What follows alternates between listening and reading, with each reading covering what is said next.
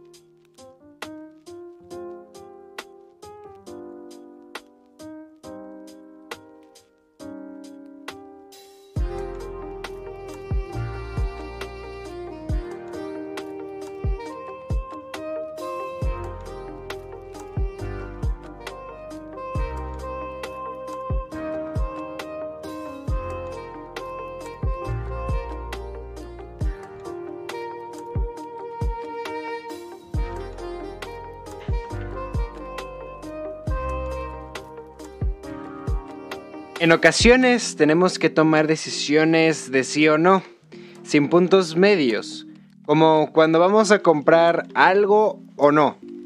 Muchas veces en los juegos hay un ganador y un perdedor, y se es uno u otro, sin posibilidad de un empate como en una partida de ajedrez, que se gana por un mate al rey y pocas, y pocas veces se llega a las tablas, y cuando es así, aún se podría nombrar un ganador, ya sea por las piezas que tenga o por el valor de la misma. De igual manera, con todo lo demás que parece que por más medias tintas que aparente una situación, podemos dividirla en sí o no, como el color de Perry el ornitorrinco, que después de tanto análisis podemos coincidir que es verde con tonos azules, pero verde. Entonces, ¿la vida es binaria? Pues bienvenidos al segundo podcast conmigo, al segundo podcast, eh, mi segundo podcast. En este vamos a hablar sobre si la vida es binaria. Eh, y pues, ¿Ustedes qué creen? ¿Que la vida es binaria o no? Yo sinceramente creo que esta pregunta es un poco trampa porque justamente decir que si la vida es binaria o no termina ser una pregunta binaria, por lo cual esta pregunta podría ser metabinaria, haciendo haciendo que aparente otra cosa, ¿no? Pues bueno, cuando hablamos de cosas, por ejemplo, de si me gusta o no algo, de si vamos a tomar una decisión o algo, básicamente de dilemas, casi siempre se pueden descomponer en sí o no. Es decir, podemos determinar si por ejemplo estás viendo o no estás viendo este video, pero no puedes estar en una posición de lo estoy viendo pero no, o lo estoy viendo o no lo estoy viendo pero sí, o puedes llegar a una posición de verlo y no verlo al mismo tiempo. Porque, por ejemplo, estás viendo este video, ya sea que nada más lo escuches o que lo veas, al final lo que realmente está sucediendo es que tengas el, el video de YouTube abierto y eso cuente como una vista, ¿no? Estás viendo el video o lo estás reproduciendo y no puedes reproducir este video es simplemente que no lo puedes reproducir y ya. Lo que quiere decir justamente que es un no. Pero si lo estás reproduciendo, pues es claramente un sí. Aquí podemos quedar en, en una situación un poco extraña porque llegamos a decir, oye, pues vale, ¿no? Yo aquí estoy reproduciendo tu video, pero realmente no lo estoy viendo. O sea, lo estoy escuchando porque es un podcast, tiene una un video repetitivo, por lo que no me serviría de nada verlo. Entonces lo estoy viendo, pero no.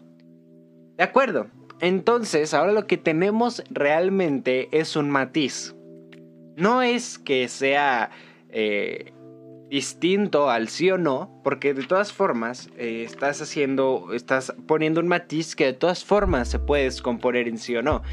Por ejemplo, estás viendo este video, pero no lo estás escuchando. Por lo tanto, estamos poniendo dos matices, ¿no?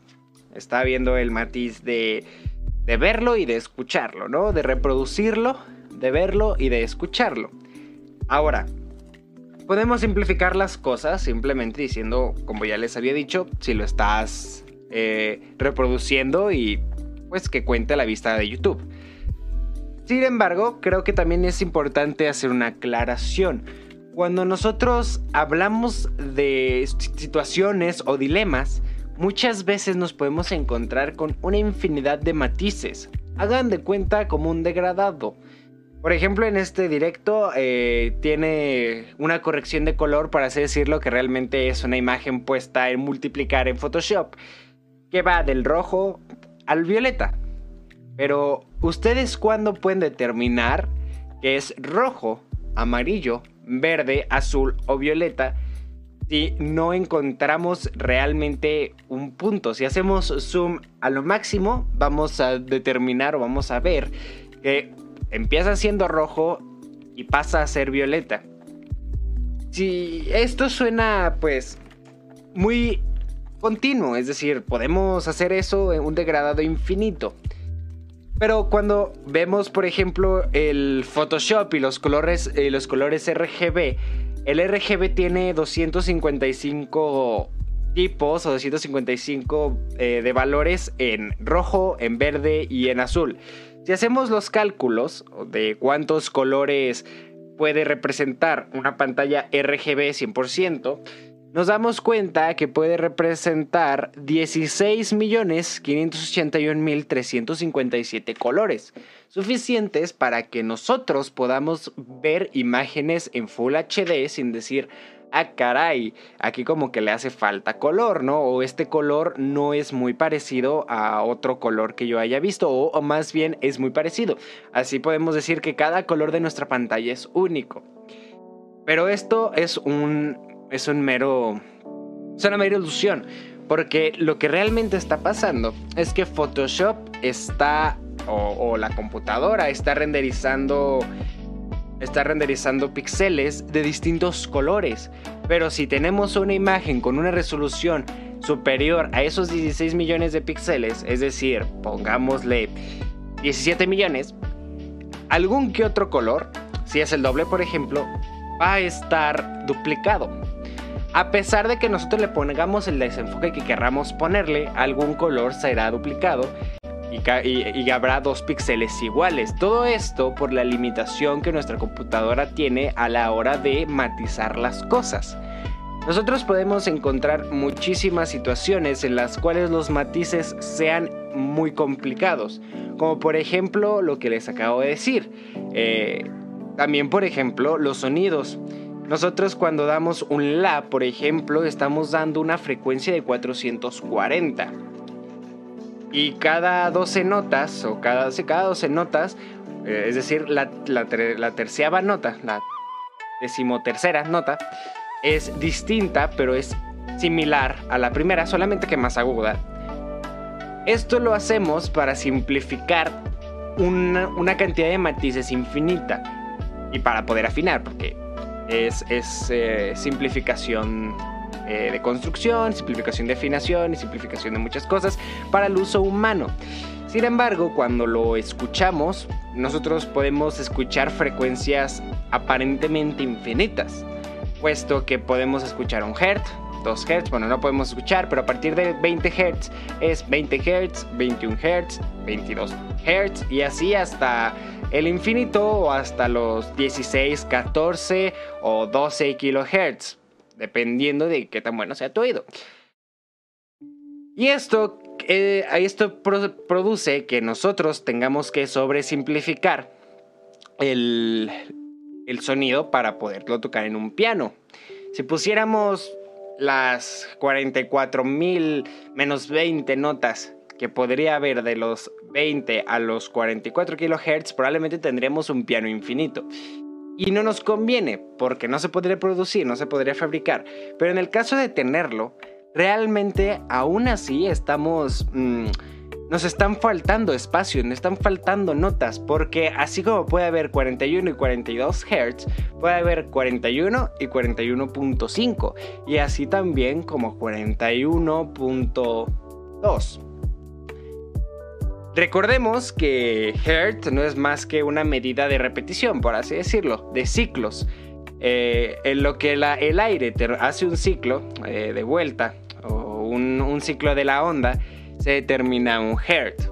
El Hertz es más que una nomenclatura que nosotros le damos. Entonces, si la onda no es lo suficientemente corta como para ser 22 Hz, pero tampoco es lo suficientemente larga como para ser 21, puede haber infinitos, y no bromeo, infinitas posibilidades, matemáticamente hablando, de producir sonido. Esto, amigos, señores, señores, es el, los matices. Así como puede, puede haber un negro y un blanco, hay una gran cantidad, aparentemente infinita, de, de grises. Pero ¿por qué digo aparentemente? ¿Acaso no son infinitas? Bueno, matemáticamente sí hay una cantidad infinita entre un número y otro, que nosotros dividimos de 1, 2, 3, 4, 5, 6, 7, 8, 9. Pero si nosotros queremos, podemos ponerle un número de 1.355 eh, y luego otros 20 ceros y luego un 1. Y eso va a ser más grande que si tú ese 1 lo suples por un 0. Y puedes seguir infinitamente. Pero en la vida real, ¿qué tan factible, o más bien, no qué tan factible, qué tan útil es la infinidad? Es decir, cuando tú, tú, por ejemplo, tienes tu regla de la escuela, la con la que vas a la escuela y haces tus líneas todas chuecas porque eh, está chueca tu regla, por tanto flexiarla. O si es de metal, pues haces tu línea probablemente no mida 30 centímetros exactos, mida 30 centímetros punto 00001, 30.0001 centímetros, y digas, ay, pero chale, este, ya no mide 30 centímetros exactos, pues no. Y sobre todo si es de metal, porque el metal se expande. Entonces, si tú tienes una regla que es de metal y de la nada está haciendo calor, ya no son 30 centímetros. Obviamente no va a ser 30 centímetros. Bueno, puede que sea un 30 centímetros con un minuto, con un milímetro. Pero es muy probable que no sea así. Entonces nos vamos a andar quejando porque el milímetro ahora mide un 0.05% más. O peor, que mide 0.01% de más o de menos. Pues realmente no. Entonces los matices llegan a ser infinitos hasta que te das cuenta de algo. Y es que podemos adivinar o responder, por ejemplo, los dilemas en situaciones, podemos descomponerlos en, situaciones de sí o no, los dilemas, por ejemplo, cuando te gusta, cuando te gusta un chavo o una chava, probablemente digas, es que sí me gusta, pero no me gusta. Tú podrías descomponer cada cosa. Ya ven que los padres, bueno, mi padre, cuando, cuando le digo, ay, es que me conviene hacer esto, ¿no? Me dice, haz una lista de pros, de pros y contras, ¿no? Entonces, podemos dividir eso en pros y contras, o sea, cosas que me convienen, de que me guste, y cosas, o cosas que me gustan y cosas que no. Por ejemplo, el chico es guapo. Es guapo, pero es medio tonto. O sea, no es inteligente, pues lo pones en contra, es guapo, lo pones en pro. Y, y sigues con eso. Pero hagan de cuenta que el chico en un pro y contra, digo, tiene dinero. Pues es que no es pobre, no lo puedo poner en contra porque no es pobre pero tampoco lo puedo poner en pro porque no es millonario.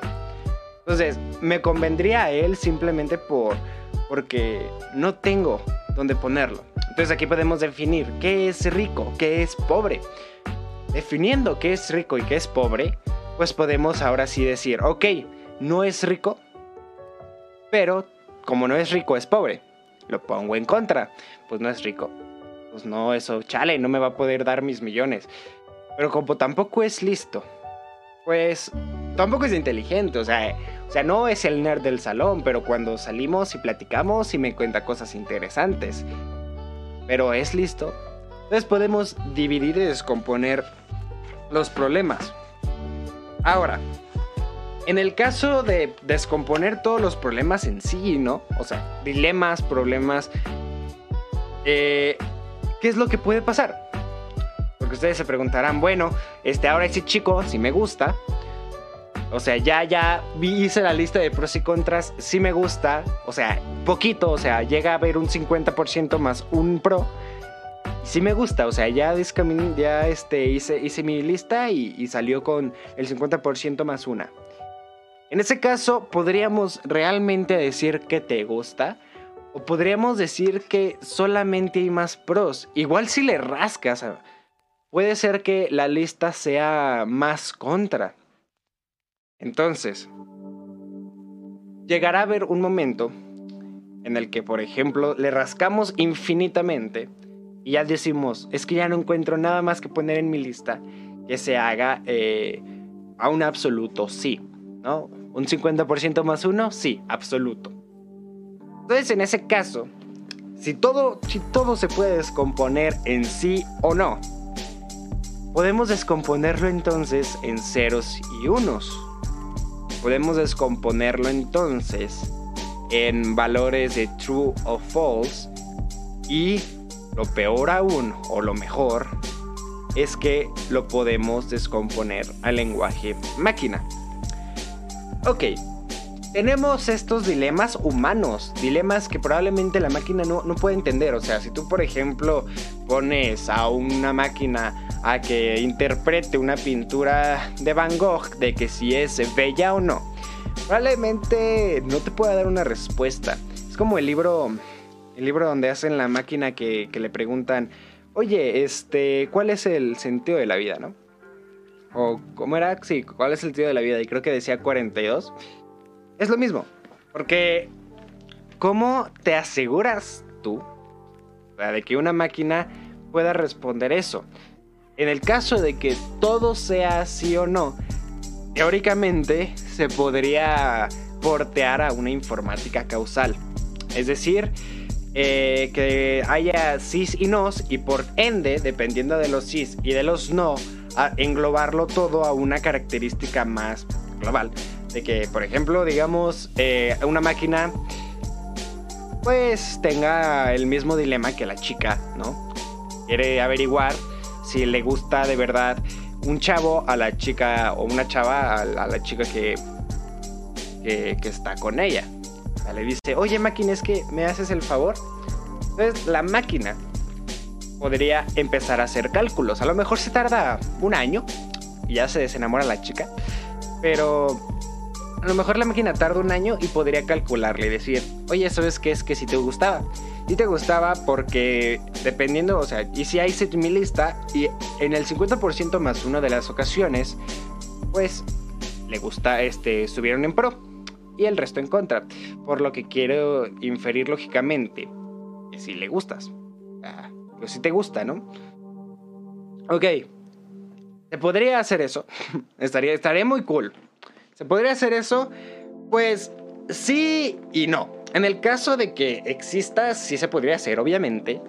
Pero hay un pequeño problema y más que pequeño, es, es enorme, es enorme porque no podrías tener la potencia suficiente para calcularlo. Es decir, te digo, oye, pues te tardarías un año con tecnología del futuro, pero con la tecnología del presente podrías calcular cualquier dilema humano, es decir, cualquier dilema que no tengas eh, como dividido, por ejemplo, el si la pintura de Van Gogh es bella, en muchísimas características. ¿Cómo puede determinar una pintura dando un juicio de valor? O sea, pues esta pintura es bella o no pues tendrías que ponerle un montón, pero un montón de... Tendrías que poner un montón de, parámetros, ¿no? Que, evaluar, pero un montón, infinitos. como lo hayas diseminado, descompuesto, si se puede descomponer, la belleza debería de tener varios factores. ¿Qué es bello, agradable al gusto? Ok, eso es eh, agradable al, gusto. ¿Por qué? ¿Qué es agradable al gusto? Cuando es, eh, agradable a la vista, porque me gusta, ¿no? Pero el, gusto, por ejemplo, es subjetivo. Ahí encontramos un problema. ¿Cómo podemos determinar que algo es bello? La belleza es subjetiva. Una máquina podría determinar objetivamente algo subjetivo de que si la belleza existe o no. Es decir, yo podría decirte, ¿sabes qué? Eres muy bella porque tienes unos ojos grandes, tienes unos ojos azules, tienes unos ojos este, eh, muy blancos, es decir, el, el contraste que hay entre, entre lo blanco de tus ojos y lo oscuro que es azul es muy bonito y además tu pupila parece que se dilata y es normal o a lo mejor es eso o, se metió cocaína pero la, la máquina no lo sabe. Entonces dice, eres bella porque tus ojos son así, porque tus labios son así y porque eres simétrica, ¿no? Eh, por eso eres bella. Esa es la definición de belleza, ¿no? Entonces podría evaluar a cualquier persona en el mundo. Podría evaluarme a mí y decir, ¿sabes qué, Ander? Tú no eres bello porque tienes acné, porque tienes una boca muy pequeña, porque tienes un ojo más grande que el otro, dos centímetros, y porque tu cabello está desarreglado. Ahora, en el caso de que esto pueda suceder, podríamos determinar un absoluto, um, un absolutismo total de todo, o sea, de todo. Eh, por ejemplo, si yo quiero determinar un dilema, si una partícula está en una posición o no, solamente tengo que sacar las posibilidades y determinar en el caso de que la, la, posibilidad sea 50% más 1 esté ahí. Ahora, eh, ¿qué tan difícil sería hacerlo? Pues muy difícil porque como les, les digo, necesitas muchos parámetros, es decir, decir, en el caso de la belleza, si los ojos son grandes, si este, los ojos son azules y, cada uno de los valores. Y no decir los ojos son tal, sino poner si algo es tal, es verdad o falso. Por ejemplo, si, si tiene los ojos azules, le sumamos un puntito, si no se los quitamos. O azules y verdes. O azul tiene dos puntos porque azul es más bonito. Pero todo esto lo podríamos descomponer a una propiedad o característica de un objeto, es decir, programar. Podríamos programar la belleza en una máquina, o sea, un, juicio de valor en una máquina. que si quiero determinar algo bonito, pues simplemente tiene que tener el true. Si quiere, si no es bonito, determinar el false. Y si no es bonito, entonces es feo, ¿cierto? Ahora, uno de los problemas más grandes en este planeta es la cuantización, la cuantificación. Eh, hay un límite, hay un límite establecido. Si ustedes nos vamos en la física, en la física cuántica, en todo, todo, todas las ciencias, siempre hay un límite de algo muy chiquito. No hemos descubierto un límite de lo más grande. Y, por ejemplo, el universo parece ser infinito, o al menos ilimitado, en cuanto a, lo más grande.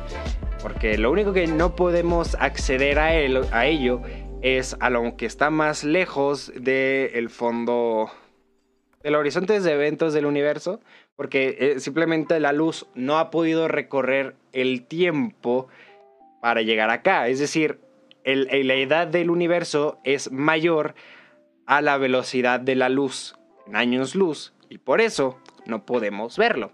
Por eso las ondas que al final nos llegan de ellos llegan del principio del universo, el fondo cósmico de microondas, y más allá está el Big Bang, cosa que no podemos ver porque todavía no haber luz, por ejemplo. Entonces, tenemos esta cuantificación. Hacia más para allá no importa porque porque pues es más complejidad, pero nos vamos acercando cada vez más y nos damos cuenta que las piedras por más diferentes que parezcan tienen algo en común y por ejemplo, nosotros, cada uno de nuestros seres humanos, de los seres humanos también, podemos ver, por ejemplo, que a pesar de que seas un ser humano, incluso a pesar de que seas otro tipo de animal, tienes algo en común y es el ADN. Todos tenemos una molécula de, ácido desoxirribonucleico. Entonces podemos empezar a a, descomponer. Si todos tenemos ADN, ¿qué, ¿de qué está formado el ADN? El ADN está formado por eh, las, las, cuatro bases nitrogenadas, ¿no? Que son cuatro. y esos cuatro hacen a todos los seres humanos que hay en este planeta, hacen a todos los animales. No creo que no haya ningún animal sin ADN. Si hay algún animal sin ADN, por favor díganme. Pero realmente, con solo cuatro cosas, podemos hacer todo lo que hay en el planeta. Obviamente también existen las proteínas, pero todo tiene cuatro, cuatro cosas, cuatro pilares fundamentales. Es como cuando entras al Minecraft y el Minecraft tiene probablemente 100 bloques, pero ¿qué no puede hacer con esos 100 bloques? Hagan de cuenta que el Minecraft tiene 1000 bloques, no sé cuántos bloques tenga el Minecraft, algún día me pondré a investigar, pero en el caso de que el Minecraft tenga 1000, 1000 bloques, y cada bloque con una propiedad distinta, se pueden hacer mundos enteros, dimensiones enteras, mecánicas enteras, mecanismos dentro del juego. Podemos hacer incluso computadoras dentro de una computadora que está corriendo el Minecraft.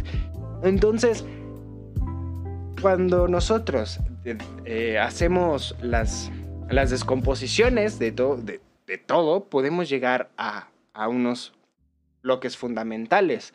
Ese es el caso también del ADN. Ya, ya este, descompusimos eh, las, las, cuatro bases nitrogenadas. ¿Qué más podemos descomponer? ¿De qué están hechas las, las bases nitrogenadas? De átomos. Es decir, cada base nitrogenada es una, es una molécula y las moléculas están formadas de átomos. Ahora, volvemos a, la computarización, a la informática. Nosotros podemos, en el caso de que, tenga todos bloques estructurales, empezar a poner propiedades. Por ejemplo, eh, eh, orientada a objetos, de que la molécula es un objeto el cual tiene las mismas características que una molécula porque pertenece a las moléculas, entonces todas las propiedades que tengan las moléculas tiene las propiedades, o sea, las, bases nitrogenadas tienen las mismas propiedades que tienen las moléculas y aparte tienen las suyas propias. Bajamos a, las, a los átomos y hay 120 algo eh, átomos, de los cuales algunos son radiactivos, inestables, pero, pero el resto, al menos con los primeros 10 átomos, mm, creo que son los primeros 20, podemos formar vida. Podemos formar eh, vida porque es, la base de la química orgánica. Este, ya por ejemplo, siguiendo a los siguientes 40, podemos este, tener podemos formar un mecanismo complejo y siguiendo podemos formar incluso digestión y un, un, mecanismo vital complejo como por ejemplo el que necesitemos hierro para que nuestras hemoglobinas eh, puedan transportar el oxígeno porque pues si no hay hierro no hay oxígeno en la sangre y tenemos una enfermedad como la anemia. Pero todo esto se puede descomponer en el hierro y en todos los, elementos que son menos, menos de 200, son muchos menos de 200, pueden ser menos de 1000 por ejemplo, que todo lo que hay en la Tierra, todo lo que hay en el universo. Entonces lo que estamos logrando es una simplificación. Cada vez podemos descomponerlo en bases y podemos poner por ejemplo el, el sí y el no porque es una, es una partícula de hierro, no. Es una partícula de hierro, sí. Si tienes una partícula de hierro, empezaríamos a hacer diagramas. Entonces es una partícula de, de oro, pues no. Ah, entonces es una partícula de tal. Y podemos, podríamos hacer algoritmos para encontrar partículas eh, cada vez más, o más bien moléculas cada vez más relacionadas. Por ejemplo, si queremos eh, hacer moléculas orgánicas, lo más probable es que pongamos carbono, hidrógeno, oxígeno, Em, eh, eh, flúor, quizá también este, azufre y pongamos eh, en, la, comprobación cada una de las cosas, pero para decir si es o no. Y cuando se vuelve al sí, pues se vuelve a checar la siguiente partícula, la siguiente, el siguiente átomo y se podría volver a, hacer la lista, ¿no? ¿Es una partícula de carbono? Sí. Ah, ¿es una partícula de carbono? No, porque eh, es de, hidrógeno. ¿Es de hidrógeno? Sí. Ahora, otra vez, ¿es una partícula de hidrógeno? No. ¿Es una partícula de carbono? Sí. Entonces, esto se podría lograr justamente porque eh, una partícula de carbono se puede unir a otra y una partícula eh, y esas partículas de carbono pueden acceder hasta, hasta máximo cuatro enlaces químicos entre sí. Entonces podemos deducir. A partir de eso, o sea, del sí y el no, podemos hacer eh, algoritmos más complejos, como por ejemplo evaluar si una molécula de carbono está unida a otra molécula de carbono y a tres moléculas de hidrógeno, entonces la molécula de hidrógeno, las moléculas de hidrógeno tienen un enlace, pero si por ejemplo tenemos un una, molécula de, carbono que está unida a una molécula de, otra molécula de carbono con un enlace doble, entonces solo podría tener 12 eh, hidrógenos más, que podrían ser, por ejemplo, ahora grupos hidroxilos y todo, todo lo demás, ¿no? Entonces tenemos que simplemente por hacer comprobaciones de esto es o no es, podemos llegar muchísimo, muy lejos, hasta determinar eh, teóricamente eh, si algo puede vivir o no. Y todo partiendo de las bases de los, de los, eh, de los átomos.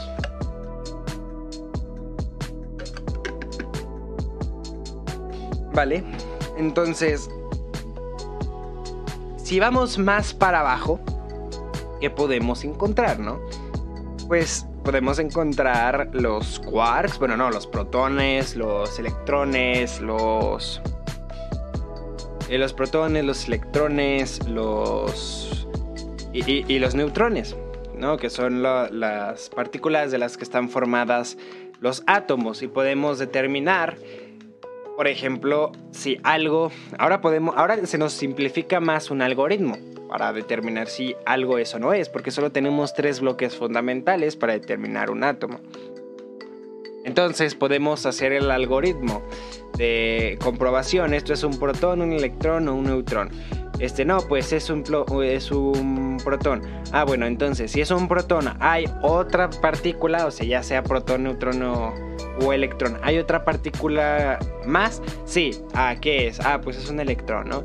Y si es un átomo de hidrógeno, nuestro algoritmo en solo sí y no eh, se llevó tres cálculos. Bueno, sería este seis. Eh, la comprobación de la comprobación de si es un, es un protón, electrón o neutrón eh, y la comprobación de si es este o de si hay otra molécula, de, otra, otra molécula, otra partícula fundamental.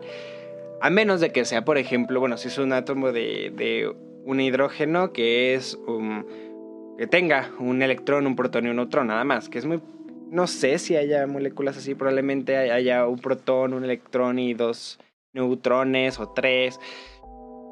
Pero en el caso de que sí, sí haya, o sea, de que la molécula que determinemos tenga, sea un, un H1, un, una sola molécula de hidrógeno con un solo, o con un solo neutrón, un isótopo con un solo neutrón, pues entonces tenemos que ahora podemos determinar justamente varias cosas a partir de comprobaciones de sí o no. Y el, si el átomo es hidrógeno, el átomo sí es hidrógeno, el átomo es una molécula de hidrógeno, o bueno, un, este, un átomo de hidrógeno puro, o sea que tiene solo un neutrón, pues sí, o sea, solo tiene un neutrón. Eh, y es este es, eh, es solo uno, pues sí. Entonces podemos seguir más allá. Podemos decir, podemos decidir si, o podemos ver si es un, isótopo y cuántos neutrones tiene a partir de las comprobaciones. Es decir, si me llevó 15 comprobaciones y tiene 15 neutrones más que protones, pues entonces en ese caso tienes, como tienes 15 más, pues es este un es un átomo de hidrógeno con 15 neutrones, ¿no? Es un isótopo con 15 neutrones de más. Eh, entonces tienes también la capacidad de ver cómo se puede eh, unir con otras, con otras cosas, con otros, con otros átomos para hacer cosas más grandes, ya sea desde una molécula inorgánica otra orgánica y eh, orgánica y inorgánica, podemos también decidir, ¿es orgánica? No, pues entonces es inorgánica. Podemos llegar a que sea un ser humano. O sea, podemos descomponer todo en sí y no. Y es o no es.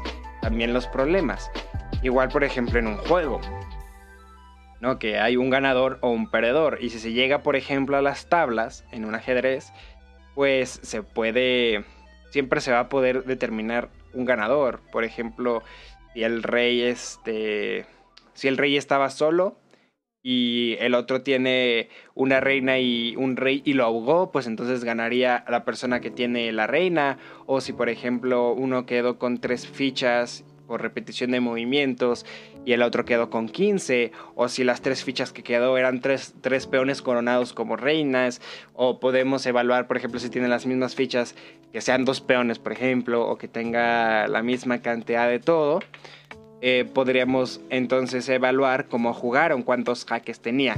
Y podemos determinar siempre un ganador, o, o al menos eso aparenta, ¿no? Porque mientras más nos vayamos, aunque nos cueste generar más eh, características o más eh, cosas, siempre podremos clasificarlo en ganador o no ganador. Y por ejemplo, igual pasa con la cuantificación. Nosotros, nosotros cuando vamos más para abajo siempre llegamos a un límite. A un límite que ahorita es el modelo estándar de partículas, es decir, los bosones, eh, los leptones y todos los hadrones en general. Entonces, teniendo... Los hadrones no son las partículas hechas por, por quarks. Realmente tenemos el modelo estándar, ¿no? El bosón de Higgs, los bosones W y Z, eh, los quarks, eh, también tenemos los leptones y todo eso. Entonces, cuando tú te quedas, ah, y los y las cosas esos neutrinos, también tenemos los neutrinos y ya. No, no hay más, o sí. Bueno, quizás sí haya más, haya más que esté oculto, pero todo aparenta a que es un, un bloque. Y podemos llegar incluso a determinar si hay o no hay una cuerda por ejemplo, que es lo más pequeño y siempre va y siempre aparenta llevar llegarnos todo a un límite donde está construido por bloques donde está construido por, por sí y no. Es decir, si nosotros, más bien, siempre aparenta estar eh, eh, puesto por bloques. Entonces, si nosotros descomponemos un dilema, siempre vamos a poder llegar a, esos bloques, que esos bloques fundamentales. O, por ejemplo, cuando nosotros hacemos hacemos una imagen, podemos determinar si hay un píxel o hay un píxel oscuro completamente negro. Y en ese píxel oscuro podemos determinar eh, un mapa de profundidad, por ejemplo, el, ruido, no me acuerdo cómo se llama, el, que parece una nube, cómo se procesan los, los mapas en Minecraft, por ejemplo. De hecho, este video se podría llamar El mundo es binario, ¿no? Ejemplos con Minecraft. Pero cuando vemos, cuando vemos eso, lo, lo que está comprobando es tenemos 8 bits y podemos determinar la altura y la profundidad, pero podemos bajarlo a tan solo un bit. Y bajamos esa imagen a tan solo un bit, es blanco o negro y siempre vamos a poder existe o no existe algo. Y eso pasa también en, en, la cuántica, ¿no? O sea, podemos determinar si un espacio está vacío o no, ¿cierto? ¿O no? Pues eso es cierto, aparentemente, porque tú puedes decir, ¿sabes qué? Esta pluma está o no está. La tengo aquí porque soy bien ordenado o la perdí, pero no hay una en que esté y no esté, esté perdida por ahí y esté. Pero cuando nos vamos a lo más pequeño, todo, todo cambia. Y no soy un físico cuántico, de hecho si quieren aprender mucho del tema pueden eh, ver videos de divulgación cuántica, como por ejemplo Quantum Fracture o, Javier Santolaya, o leer libros, o leer libros directamente de cuántica. Pero cuando nosotros nos vamos a lo más pequeño, llega a haber una indeterminación. Una indeterminación que nos, nos complica un poco la determinación. Ay, vaya, ¿no? Es como, oh sí, la indeterminación complica la determinación. Sí, es como que la determinación nos bloquea eh, la teoría o la hipótesis de, del... Eh, fue la palabra. ¿Qué llama? Hipótesis del absolutismo. Es decir, lo siento, no hay un sí ni un no. A veces, en ocasiones muy raras, podremos tener eh, un átomo, digo, un, un electrón en la, posición en la que nosotros lo hayamos puesto y a veces no, pero también a veces la podremos tener y no tener, porque así es la probabilidad, o sea, llevamos, llegamos a un punto en el que no estamos seguros, estamos eh, seguros de que tiende a estar, o sea, si yo miro probablemente en ese, en ese espacio, yo pueda determinar si está o no está. Y podemos llegar al pixel del pixel del mundo, porque parece que haya pixel del mundo, que es el, la distancia de Planck, una distancia de Planck al cuadrado, no al cubo. Podemos ver que un electrón está o no está en esa, en esa zona. Sin embargo, como hay una indeterminación cuántica, es muy probable que no podamos, podamos ver si está o no está. Lo que pierde un poco con, con el determinismo del binario. Ahora, esto parece que en el mundo cuántico no es así. Es decir, en el mundo cuántico, o en lo más pequeño, o en algunas situaciones, no se pueda dividir tanto un dilema y responderlo en sí o no. O hay veces en las que la respuesta es un sí y un no. ¿No? Pues vamos. Antes que nada, pues hay que, hay que descansar un poco. Porque, uff, me duele un poco la garganta y hay que beber un poco de agua. Y díganme, ustedes... ¿Ustedes qué opinan? ¿Tienen preguntas para hacerse sobre, sobre si el mundo, la vida es binaria o no? Por ejemplo, podemos determinar si estás o no vivo, pero no puedes estar vivo y muerto a la vez, ¿cierto? O por ejemplo, ¿qué es el caso de, las muertes eh, en las que te mueres, pero tu cerebro sigue vivo? O las veces en las que tu cerebro está muerto y sigue palpitando tu corazón. Esas son, esas son cosas importantes porque realmente hay ocasiones en las que aparentamos, en las que se aparenta que las respuestas son sí y no. Y, justamente podemos dividirlo, ¿no? Podemos hacer una división. Eh, Entonces no la tengo pequeña, es de 9... Eh, es de 9, 1.0009. Tienes toda la razón, amigo. Nadie la tiene pequeña, siempre existe. En, eh, de hecho, en, el caso, hay, hay casos, decirlo va a sonar raro, pero hay casos de hermafroditismo, amigos, en los cuales la, persona hermafrodita tiene, tiene un pene, digo, un, clítoris muy grande, porque realmente en, en, humanos es muy raro el hermafroditismo en el que tú tienes un pene funcional y una vagina funcional. Hay ocasiones, y bastantes, en las cuales tú tienes un, una una, una, un, ¿cómo se llama? Un clítoris muy grande, bueno, un, un clítoris muy grande y eso hace eh, la, apariencia de un pene.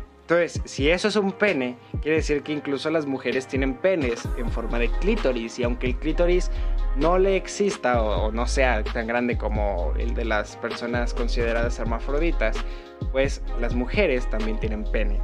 Por lo tanto, sí, amigo, no te mide no te mide tan pequeña, es solo de 1.00009 milímetros. Pero no es tan pequeña. Ahora, también está la, otra cosa y es el, eh, el que 0.0000009 periódico es igual a 1. O sea que es matemáticamente correcta y es, es deseable, o sea, sí. Pero deja, deja despacio y deja, incluso llega a ser un poco eh, un poco una, una, una premisa de, ok amigos, eh, la vida puede ser infinita, pero no sirve de nada, o sea, no es útil. No es útil que, que podamos hacer todo esto si al final, pues 0.00009 va a ser 1, o sea, pues ya para qué, o sea, neta, ¿de qué te sirve hacer 0.0000009? Eh, más otra vez 0.0009 periódico para que te dé 1.99999 y al final del infinito, que no hay, o sea, no hay final de infinito justamente, eh, te toque un 8, pues no, güey, o sea, neta no sirve de nada, es un poco una, una absurdo, un poco un absurdo y justamente eso podríamos, podríamos tomarlo como que es inútil, ¿no? Inútil el infinito, sobre todo el infinito de, de descomposición decir, el infinito de, descomponer un dilema en tantas partes cuando se puede simplificar. Podemos simplificar el número de descomposiciones a costa de simplificar el, el número de respuestas. Es decir, podemos efectivamente, dice Elis Lund, de hecho el otro día estaba hablando con Elisa y me decía que en el caso de que se pueda simplificar las cosas, sí este, tenemos un problema y es que, que, sería tan difícil, tan difícil porque eh, tendríamos que hacer un montón de cosas. Básicamente tendríamos que complicarnos la vida, o sea, hacer más compleja el número de parámetros para simplemente poder hacer un sí o no. Es útil para una máquina, o sea, es útil para una computadora el tener 15 mil millones de, de parámetros a los cuales ponerle un 0 y un 1, porque una máquina no te va a entender una veces, una máquina no va a entender caro, o sea, una máquina define, nosotros conceptualizamos. ¿Y a qué me refiero con esto? Nosotros no... Nosotros tendemos a definir, por ejemplo, en la... En, Ah, eso es a lo que voy después de esto. Nosotros cuando agarramos un diccionario y buscamos lápiz, te dice, a ver, vamos a buscar lápiz. No buscamos lápiz, o sea, yo tengo el concepto de lápiz en mi cabeza, pero para definirlo lo tengo que, dividir en sus características principales. Lap, lapsus, no, lápiz va a estar acá abajo, lápiz. Barrita de grafito con la que se escribe o se dibuja. Es decir, aquí dividimos un lápiz, el concepto es tan claro como, como, como un lápiz. O sea, realmente no creo que a las personas les confundan cuando yo me digo a lápiz, pero para dividirlo, eh, lápiz es una barrita que está hecha de grafito y su función es escribir o dibujar. Y ahora podemos definir, vale, vale, ¿qué es barrita? vamos a buscar qué es barrita. Ah, vamos a buscar qué es grafito. Ah, vamos a buscar qué es escribir. Oh, vamos a buscar qué es dibujar. Y ahora sí podríamos aprenderlo. Esto nos lleva a un segundo un segundo problema.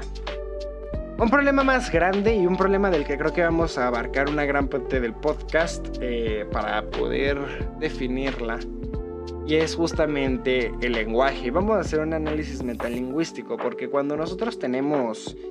Eh, cuando nosotros tenemos algo tan vago como es el lenguaje para algo tan complejo como son las ideas, y no poniéndome de aspecto platónico, sino que poniéndome de aspecto humano, nosotros tenemos un, cerebro tan pequeño, podemos verlo así, nosotros tenemos una boca tan pequeño, una boca tan pequeña para un cerebro tan grande.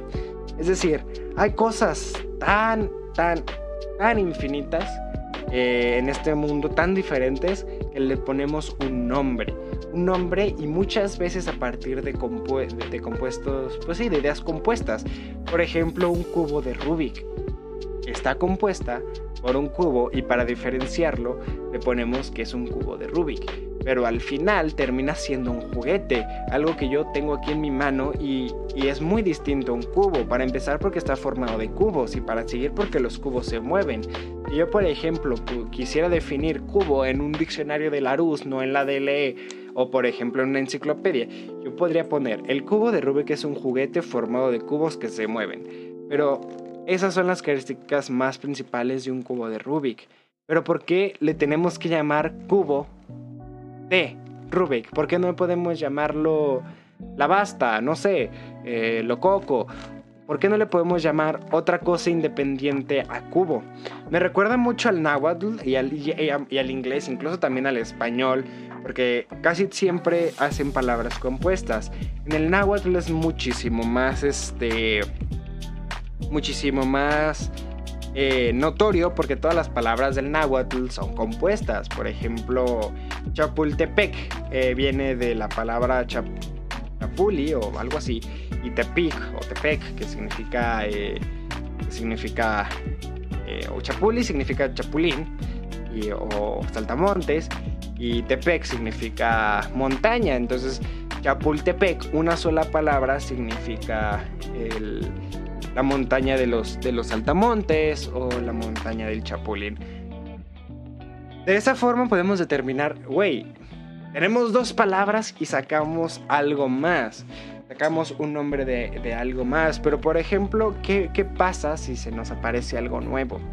Por ejemplo, el cubo de Rubik es relativamente moderno. Eh, lo, creó el señor Rubik, porque pues, se llama cubo de Rubik, sino quien lo habrá creado. Pero, por ejemplo, cuando queremos formar la palabra vaso, o sea, la palabra vaso de seguro tiene una etimología y muy probablemente sea una, división de que signifique algo que se toma o un recipiente donde se toma en, algún idioma. A lo mejor no lo es en el español. Perdónenme por no ser un maestro de lenguas. En el próximo podcast, eh, quizá en la revisión de este podcast, me pongo a hablar sobre sobre las raíces de cada una de las palabras que digo. Pero lo más probable es que vaso sea una, una, una, idea compuesta de algo que ya existía. Eh, es más o menos como los neandertales y así, que siempre que se parodian dicen uga uga. Quizá porque uga uga signifique algo y gau gau signifique algo y de la nadie a alguien se le ocurre decir to. Entonces gato significa gato, o sea, animal de cuatro patas felino. Eh, y, agua significa agua, que viene de aga, haga, haga, haga, ¿no? Entonces dicen, no, pues haga, haga, pues una repetición, pues dices agua mejor, ¿no? Eh, ese es como el origen, probablemente exista un origen lógico, coherente, un origen... Es probable que la gente se dio cuenta que podía hablar y hacer distintas cosas con la boca, lo fue refinando y después se fueron juntando los fonemas. Si por ejemplo quisiéramos sacar todos los fonemas que existen en el mundo, podríamos hacer un alfabeto gigante y con ese alfabeto empezar a hacer palabras.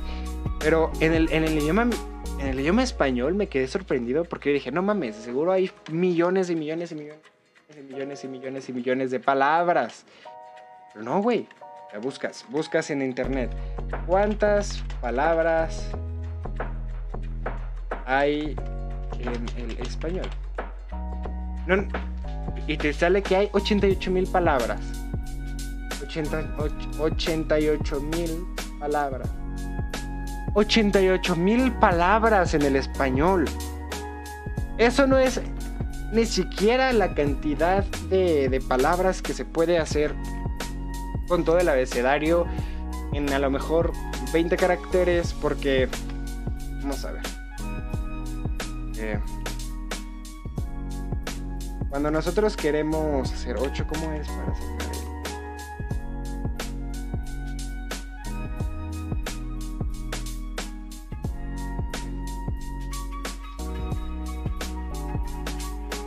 símbolo este de,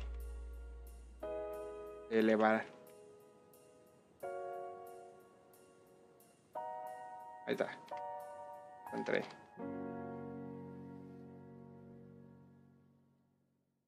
Poniendo que hay 26 letras en el español a la... Uy, no, lo perdí.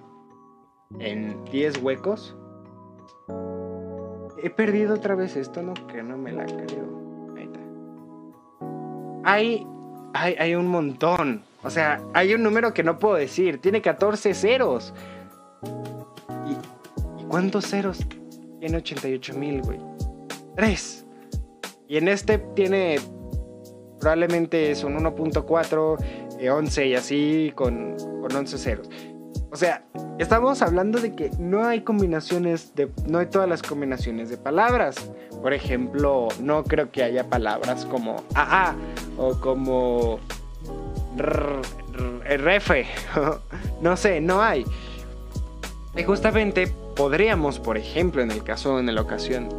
En la ocasión de. En el caso. En, en, el, en, la ocasión, sí, podríamos decirlo, queramos hacer palabras, pues no vamos a poner dos vocales juntas, ¿no? A, E, O, U, que sea una combinación que signifique, ah, me dolió, ¿no? Que, ah, A, E, O, U, no, así como, A, E, U, así como de, ay, me dolió, chale, para poder eliminar las palabras, ahí me dolió, chale. El problema de esto es que justamente hay tan poquitas palabras, tenemos una boca tan pequeña para nuestro cerebro tan grande. No podemos decir todo lo que existe. Por ejemplo, el peón del ajedrez.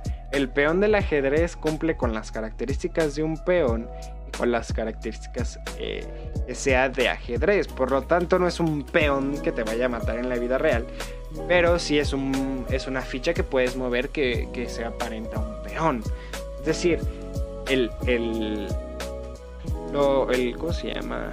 La característica de ajedrez es un condicional para peón que cambia ciertas características añadiéndole algunas y quitándole otras, como por ejemplo decir peón o por ejemplo el rey del ajedrez. Pues sí, es el rey, tú te piensas, no, pues ha de ser acá, pero realmente es solamente una ficha, ¿no? Una ficha con que si te matan, pues haces un jaque mate. Con 88, mm, con 88 mil palabras, probablemente podemos darnos una idea de muchas de las cosas que existen en el mundo, pero porque les ponemos, porque solo hemos encontrado 88 mil cosas. Es decir, la mayoría de cosas son compuestas, la mayoría, la mayoría de cosas son hechas a partir de algo. Un control de Xbox es un control de Xbox. No es, es algo nuevo que estamos poniéndole una etiqueta vieja. ¿Qué pasa cuando encontramos cosas que no sabemos decir? Yo creo, y es algo que de verdad me parece. Me parece una limitante. Y es que nosotros podemos, definimos según lo que nosotros o la capacidad que nosotros tenemos para, para contar. Es decir, yo te puedo decir que es bello, pero nada más te voy a definir ojos, ojos, este, boca, imperfecciones, cuando la cara simplemente se, se, se, pone por más cosas. A lo mejor si yo quiero decir que eres bello, puedo decir algo incluso más subjetivo, como la belleza interna, pero como no es cuantificable, es decir, ¿qué es belleza interna? Yo te puedo decir, pues es linda, es agradable, ¿no? Es una persona que se preocupa por los demás, pero uno, a lo mejor a mí me parece bello y a ti no. Y además, ¿qué es linda, güey? O sea, ¿en qué te basaste para decir que es linda? Ah, no, pues es que es muy suave, o sea, muy suave con los demás, es una persona que se preocupa, es una persona que nunca te va a decir o te va a ofender, a lo mejor es mal hablada, pero hasta sus palabras suenan bonito, ¿no? Tiene una voz muy, muy suave, pero ¿en qué te basas, güey? Y, es justamente uno de los problemas filosóficos más grandes, ¿no? O sea, cuando tú te preguntas algo y a partir de responder una pregunta te salen más, como, ok, ya sabes que, algo es bello, pero ¿por qué? Ah, no, pues por esto y esto y esto. Ah, bueno, pero ¿por qué es esto? Ah, no, pues por esto y esto y esto. Y, y va a llegar un punto en el que haya tantos parámetros que ni nos vayamos a acordar, güey. Por ejemplo, si ponemos a a, checar a la belleza y ponemos este ojos, ojos, ¿no? Que sean grandes, este boca y así. Ahora vamos a poner, ¿qué es grande, güey? O sea, ¿qué es un ojo grande? No, pues un ojo grande es que tenga estas proporciones y luego esas proporciones, este, pero para nosotros, ah, sí, bueno, está bien. luego, este, ¿qué es linda? No, no, pues linda es que tenga esto. Ay, ¿puede haber más? No, pues sí, sí, esto también, esto y esto y esto. Luego, ¿cómo vas a considerar que es esto? No, pues esto y esto y esto. Llegamos a un árbol que probablemente sea más grande de lo que nosotros podamos imaginar. Simplemente porque no podremos recordarlo. Tenemos una memoria muy chiquita y caché, güey. Ni siquiera almacenamientos. Es una caché que sí es rápida, pero es muy pequeña. A diferencia de una máquina, por ejemplo, que puede almacenar teras y teras y teras eh, en un disco duro. Es decir, simplemente el servidor de Microsoft yo creo que tiene más información que mi cerebro. Uno de los servidores chafillas, ¿no? Mi computadora yo creo que puede almacenar más cosas. Pero probablemente una de las dificultades es que las, las interprete. Entonces, en el caso de que, de que podamos recordar todas esas cosas, pues sí, podemos hacerlo, pero tenemos un lenguaje muy, muy pequeño de 88 mil palabras. 88 mil palabras para las infinidades de cosas que hay. Yo llamo diccionario a mi Larousse eh, y a lo mejor le llamo Larousse Diccionario Básico Escolar. Pero, por ejemplo, en, en química, algo que me gustaba de llevar química es la estandarización de la estandarización de las cosas, de las nomenclaturas y todo. Que tú puedes nombrar un alcohol que tiene un solo grupo hidroxilo, un solo grupo hidroxilo y tiene la forma del metano como metanol ah, no manches, qué fácil, ¿no? Este, solo tienes que checar el número de hidroxilos que tiene, el número de, el número de, de, enlaces que tiene, es decir, si es simple, si es eh, dual, si es triple. Y por ejemplo, si, si tiene dos grupos hidroxiles, pues es metadiol, creo que es metadiol, porque tiene, es un metano con, donde los grupos H en los que está conectado el, el oxígeno, digo, el hidrógeno, eh, pues ahora es un grupo hidroxilo. Y esto, pues al final termina siendo una estandarización, igual que con los números. 1, 2, 3, 4, 5, 6, 7, 8, 9 son las palabras que existen, pero también existe 459.956 y si nos, nuestros 256.920. Por ejemplo, nosotros queremos poner eso en el diccionario, tendremos un diccionario infinito. Solo nos hace falta que sea 1, 2, 3, 4, 5 y que cada que queramos poner sea, eh, por ejemplo, los números 10, 20, 30, 40, 50, pues probablemente tengas, tengas que ponerlos porque ya 21.000, pues ya es 21 mil, 21 mil, no es no es eh, como 20 y 10, que son distintos. 10, 20 son, no tienen una regla. Más que 10 y 20 sí tendrían que estar en el diccionario. Pero ¿por qué cada uno de los números tiene que ser igual? ¿Por qué no les ponemos un número distinto? ¿Por qué incluso no tienen un, un símbolo distinto? Pues esto se hace por practicidad. Por practicidad, por practicidad del humano para poder hablarlo. Porque si tú ves un 25.550, pues por lo más probable es que digas, güey, es un 25.550, pero no está en el diccionario. No está en el diccionario, que es una palabra compuesta. Y muchas veces componemos cosas, es decir, eh, justamente como la química, con un nombre podemos determinar eh, varias cosas, ¿no? Un reloj, un reloj de muñeca, por ejemplo. Un reloj que va la muñeca. Eh, un Una libreta de mano es una libreta que es de mano, o sea que no es tan grande, para como una libreta de mochila, pero sí es, es más, pero tampoco es tan pequeña como una libreta de bolsillo, es una libreta de mano. Eh, por ejemplo, una pluma Papermate. Oh, ¿Conoces las plumas de Papermate? Es una pluma que es de la marca Papermate, ¿no? Un ebook o un libro electrónico es como un libro, pero es electrónico. Nos sirve porque así podemos darle eh, características a las cosas. Sin embargo, hay muchas veces que las cosas son tan específicas que les tenemos que dar un nombre, nombre muy específico.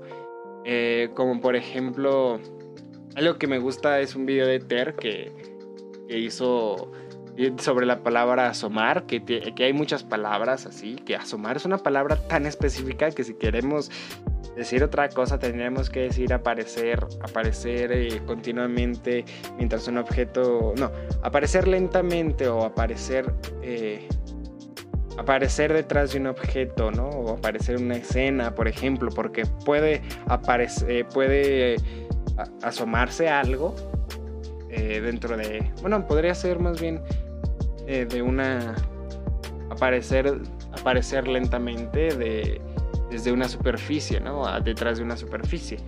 Pero ¿cuántas palabras utilicé y no podría haber utilizado asomar? O sea, ¿por qué no podemos, y justamente esto, justamente el no poder utilizar una palabra nueva para distintas ideas nos limita en dos situaciones. La primera en la, la, cantidad de ideas compuestas que podemos hacer. Por ejemplo, había un libro, ¿de quién era? Creo que era de Kant, que él exponía que le exponía la, la idea de que las, las, si las ideas son compuestas quiere decir que no existe. Por ejemplo, nosotros tenemos la idea de un ser y de perfecto, pero no, cuando queremos definir a Dios, definimos como un, este, definimos como un ser perfecto. No podemos definir algo, a lo mejor la palabra Dios, por ejemplo, pero más que eso ya no. Eh, por ejemplo, tenemos la definición de ser. Claro que tenemos ejemplos de la definición de ser, por ejemplo, pero cuando queremos ver muchas cosas, por ejemplo el Minotauro, que es un hombre mitad humano, mitad toro, eh, también el Centauro, también el, Centauro, también el, el Cíclope, ¿no? Que es un humano con un ojo. ¿Por qué no podemos imaginarnos, por ejemplo, una sirena? ¿Por qué no podemos imaginarnos un, un pez muy distinto. Por ejemplo, un tiburón, un tiburón es un pez grande, pero no solamente es un pez grande, tiene una forma específica para sí sola y no la llamamos eh, pez, pezón, la llamamos tiburón. Igual que por ejemplo el tiburón martillo, que podría, podría parecer incluso... Por eso, por eso no, no me gusta eh, el decir el, el decir que es absoluto, que si nos imaginamos algo, pues no podemos poner idea compuesta. Porque el tiburón, el tiburón blanco viene más de la, la clasificación, el tiburón este martillo viene más de la clasificación, eh, la clasificación marítima, porque es un tiburón, güey, o sea, es un pez eh, cartilaginoso grande, ¿no? Y, es, y parece un martillo, entonces le ponemos tiburón martillo. Pero por ejemplo el unicornio, el unicornio es un caballo con un, con un cuerno. Pero si así fuera, podremos llamar al burro como un caballo caballo con los dientes para afuera, ¿no? O podríamos llamar a, a, más pequeño, pues, o podríamos llamar a, al ciervo como, como un venado sin cuernos, ¿no? Bueno, hay ciervos, ciervos con cuernos, los machos, pero, pero entienden, ¿no? La, la, la complica, lo complicado aquí es que tenemos muy poquitas palabras y muchos conceptos por ejemplo, mi ebook representa más que un ebook, mi control representa más que un control. Porque si yo te digo control, tú puedes pensar que es el de la tele, el, del, de videojuegos, y también puedes pensar que es el del carro. Por ejemplo, aquí en México, el que hace pip, ay, no me salió, el que hace pip, pip, eh, también le llaman control. Y justamente esto es complicado porque depende mucho del contexto. A lo mejor si yo te dije mi control y no, y no tuviste el contexto suficiente como porque yo antes había dicho que el control de Xbox, pues probablemente pensarás que sea el control, o hubieras pensado que sea el control del, de la tele. O el control del auto incluso. O si llegas y dices, te escuchas control, probablemente pienses que es alguno de esos tres o incluso otro que tú conozcas como control. Como por ejemplo los, los eh, de Monterrey que le dicen, creo que son los de Monterrey que le dicen clima al aire acondicionado. aire acondicionado pues tiene más sentido que clima, ¿no? porque es una idea compuesta que este, dice otra cosa. O sea, aire acondicionado, pues no es aire, ni tampoco es que está acondicionado, es algo nuevo. Pero por ejemplo, eh, clima, pues si yo te digo, es que ¿por qué prenden el clima? Güey, pues el clima ya está, pero va a decir, no, es que el clima es esta cosa que está aquí. Ah, pues, ah, entendí. Entonces eso podría generar confusiones y podríamos concluir que el clima no es más que, o más bien el clima, el lenguaje, el lenguaje no es más que una forma de transmitirnos ideas, pero ideas muy abstractas, o sea, más, más bien ideas no abstractas. Una abstracción de la idea, podríamos pensar así. Eh, porque realmente si yo te eh, presento el peón, tú lo tienes que dividir en partes. peón de ajedrez, por ejemplo, tú lo, tienes que dividir en partes para poder expresarme que es un peón. Porque si nosotros no, hablamos, no habláramos el mismo idioma, afortunadamente vivimos en unos tiempos donde ya está conformado un idioma, donde eh, podemos hablar con mucha facilidad entre los idiomas. Pero, por ejemplo, si yo te, doy un peón, pues probablemente pienses sea, que sea pues el pues, algo distinto, ¿no? A menos de que yo te lo muestre. Ah, esto es el peón, no, no, sí, pues a lo mejor yo le digo peón y tú le dices peón y luego este tú le dices, ahora en vez de decirle peón, tú le dices peón, ¿no? Y cambiamos así de boca en boca hasta crear otro idioma. Pero la forma en la que nosotros, el lenguaje, lo que lo utilizamos es para comunicarnos ideas abstractas de algo y algo real, de algo que no se divide, de algo que es distinto cada vez. No hay nada igual en el, planeta. Por más hecho a serie o a medida que esté nuestra máquina o nuestro celular es distinto. A lo mejor porque yo, lo pinté, ¿no? Lo, lo customicé porque le puse una funda. Pero por ejemplo, igual, aunque sea de fábrica, mi, mi CPU, o sea, mi procesador es distinto porque tiene una calidad distinta. Cada ser humano es distinto. Y no podemos llamarlos distintos cada uno. Están los nombres, por ejemplo, que es la forma de identificar o el lenguaje del nombre, el lenguaje con el que nosotros eh, identificamos a los seres humanos entre sí. Y es este, pues te llamas Juan. Vale. Pero, ¿cuántos Juan no existen, güey? O sea, neta, pónganse a pensar eso. Es como, mames. Todo es repetición. Ya sea porque eh, mezclamos un concepto o dividimos. Por ejemplo, al decir que la pregunta de la vida es binaria, les respondo que responder sí o no haría una que la pregunta sea una pregunta metabinaria, es decir, meta de que va más allá y binaria de que es binaria, entonces, o de que se estudia a sí misma. Entonces, es una pregunta que se estudia a sí misma, pero no les voy a decir eso. Es más fácil les digo metabinaria y suena más pretencioso, ¿no? Entonces suena más cool. Más interesante, ¿no? más elegante y, pues tenemos eso, eso ahí. El lenguaje es muy limitado y si lo vemos de esa forma, nosotros cuando ponemos una característica para decir sí o no, al final tenemos una limitación lingüística muy importante. Una limitación de, ah, pero ¿por qué? Y va, pero ¿qué es? Y yo me invento, ok, la última cosa, hagan de cuenta que no existe, que linda, que, que sea linda es la última cosa para la belleza, o sea, de linda, de que es tierna y así. Pues ahora yo me quedo pensando, pues chale, güey, tengo algo nuevo que hacer. Y es justamente lo que el conocimiento se ha encargado de hacer en todo el tiempo, metiendo el podcast anterior en este. Cuando nosotros nos encontramos en, una situación de que ya no sabíamos más, investigábamos, los filósofos y los científicos, las personas que pensaban más allá de lo que, de lo que está establecido, es decir, eh, Aristóteles, no sé si fue Aristóteles que lo creó, pero eh, él, él, puso la física como cimiento, o sea, las matemáticas eh, de Pitágoras, por ejemplo, como, o de los griegos, como matemáticas, no simplemente como un cálculo de uno más uno, de una piedrita con otra piedrita. Eh, los, la retórica, por ejemplo, las, la química, más, más, allá, cada, cada vez empezamos a descubrir más. Cuando empezamos a descubrir el átomo, por ejemplo, eh, Después fueron las moléculas, más bien las moléculas, después fue el átomo, no nos quedamos en un punto. Eh, empezamos a pensar, chale, ¿por qué?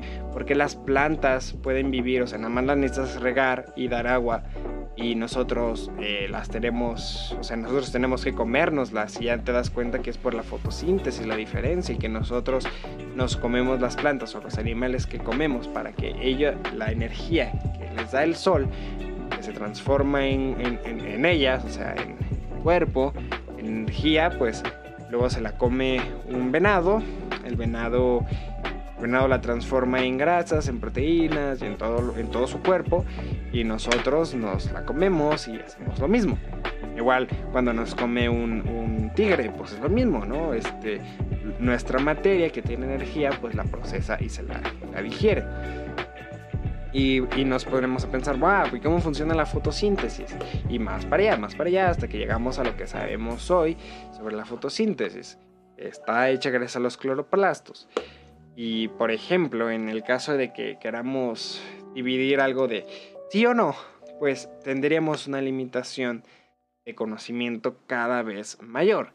Y cada vez, de lingüística más bien. No tenemos palabras suficientes. Y cuando tengamos más palabras suficientes, más y más, y más y más y más, probablemente sea un árbol que se abra infinito. Porque si yo digo, una chava es linda, y es linda. ¿Por qué es linda? Porque es tierna, porque es adorable. ¿Y por qué es tierna? ¿Y por qué es adorable? Muy probablemente en algunos puntos hagamos un círculo, para que tengamos una idea circular de que es linda porque es, es dulce y es dulce porque es linda. Pero muy probablemente en muchos casos tengamos, em, tengamos puntos muy distintos o puntos abiertos. Y lo más probable es que eso se abra hasta la infinidad y cada vez más grande.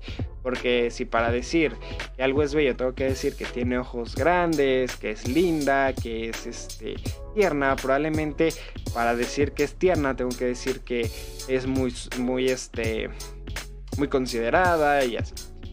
Y, podremos decir más cosas, ¿no? Que es considerada, que es este. Que es muy. es como muy chiqueada, ¿no? Incluso.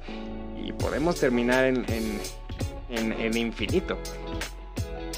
Y esta infinidad es lo que nos da la, la experiencia de continuidad. Porque si es infinito, mientras, o sea, podemos acercar las cosas y nunca va a acabar, no va a ser una ilusión que va por pasos. O sí, yo creo sinceramente que cuando. Que cuando. Cuando ah, intentamos descubrir esto, nos enfrentamos a una serie de problemas. Para empezar, la acumulación. O sea, realmente. Eh, cuando tú estás eh, haciendo eso, o sea, de que estás poniendo características diciendo sí o no, nos estamos acumulando un montón de posibilidades de que es, es linda, sí, pero no es tierna, entonces por lo tanto no es linda, pero sí es linda, o sea, tenemos un montón de posibilidades, sobre todo porque como en el caso de que queramos darle los adjetivos de la belleza y usemos las 88.000 palabras, tendríamos que dividir las 88.000 palabras, ya sea definiéndolas entre sí mismas, porque 88.000 palabras, aunque te las sepas todos, son suficientes, o al menos el 30%, que es más o menos lo que se aprende la gente, 10, 20, 30% de, de las palabras, pues puedes, este, la gente contándome a mí, tampoco soy la palabra, el güey que aprendió más palabras, de hecho. por eso muchas veces, aparte que se me olvidan, pues me quedo sin palabras. Como cuando te miro, bebé. Entonces, acumulamos posibilidades, un chingo, un chingo de posibilidades y eso justamente nos implica un problema. Manches, o sea, si las posibilidades son infinitas cuando acabo. Además de que hay ambigüedades, cuando nosotros empezamos a... Eh, cuando nosotros empezamos a querer definir algo, debe de ser ambiguo para que la definición valga la pena. Es decir, algo es bello, pues Y es bello, no es bello, pues es que ¿qué es bello? Entonces, esa ambigüedad justamente es lo que nos complica eh, algo que es este algo que es, es bello. Esa ambigüedad nos complica la, la ¿cómo se llama? La, la absolutización. Absoluto, pues, güey, es ambiguo, no es absoluto. Y si es absoluto, pues no debería de ser ambiguo. Entonces, hay muchas ambigüedades que a lo mejor podríamos descomponer en dilemas cada vez o en cosas cada vez más simples y responderlas con sí o no. Pero volveríamos al primer punto, que cada vez tendríamos más posibilidades. Además, hay, hay, hay, peros, en muchas ocasiones hay peros. Podemos, por ejemplo, decir, yo soy marxista, pero también soy capitalista, pero también soy este liberal, pero también soy bla, bla, bla. Y esto hablando de, de políticas o de ideologías. Pero, ven, ahí hay un pero. También hay, hay veces en las que hay tantos peros que, que es casi infinito. Es decir, por ejemplo, decir un perro es decir, podemos identificar que mi perrita sea un perro, pero ¿qué distingue al Rottweiler de, de, mi perra, que es marca registrada, o sea, que es nueva? ¿Qué, distingue a mi perra este, que, no es marca registrada a una que sí es, como un, French Poodle? Ah, bueno, pues esto y esto y esto. Ah, pero este, mi perra también tiene esto. Ah, pero esto y esto y esto. Llegamos a un punto en el que a lo mejor sí podemos decirlo y llegamos a una conclusión perra no es, o sea, no es, es, French Poodle, pero y es esto, ¿no? Entonces llegamos a ese pero, pues es como terminar, es como hacer una división y que te queden, que te queden residuos, güey. Si vas a hacer una división para que te queden residuos, ¿para qué la haces? Porque es como, bueno, tiene los residuos y pues. Y pues, eh, además también tenemos el lenguaje lenguaje es algo, lo que está ahí, que, nos limita bastante. Y además que ah, por más que queramos clasificarlo, por más que queramos clasificar algo, va a seguir siendo ambiguo, como por ejemplo eh, la clasificación científica de, de, las cosas vivas, por ejemplo, cuando queremos decir, determinar qué es vivo y qué es no vivo. Un virus. El, ejemplo creo que es más claro de un virus de si está vivo o no, si deberemos estudiarlo como un ser vivo. Lo estudiamos como un ser patológico y como un ser no vivo, pero de todas formas se comporta muy parecido a un ser vivo, ¿no? Y llegaría a haber una clasificación ambigua. Quizá debemos de clasificar distinto para poder hacerlo universal, pero clasificando distinto algo, por ejemplo, eh, muy probablemente tengamos que rehacer todo, todo lo que ya tendríamos y se crearían muchísimas más clasificaciones y alguna que otra sería ambigua, como muchas que son ahora, eh, y podríamos y podríamos seguir teniendo esas ambigüedades, como una computadora portátil, por ejemplo y computadora, mi laptop no es portátil, entonces habría una ambigüedad, ¿es portátil o no? No, no es portátil, que no tiene, no tiene batería. Ah, pero es una laptop, está hecho para ser portátil, ¿no? Y habría una ambigüedad de una laptop que no es portátil. Entonces habría también computadoras que, nos, que son portátiles o no. O habría computadoras que son semiportátiles. O por ejemplo los coches eléctricos híbridos y de gasolina. O sea, hay coches eléctricos, hay coches de gasolina y hay coches híbridos. Hay coches que son más eléctricos que híbridos y hay coches que son más y híbrido eh, de gasolina que eléctricos, ¿no? Por lo tanto, eh, tendríamos que averiguar y que definir de nuevo todo, justamente por la limitación que tenemos en el lenguaje y muchas veces se, hace.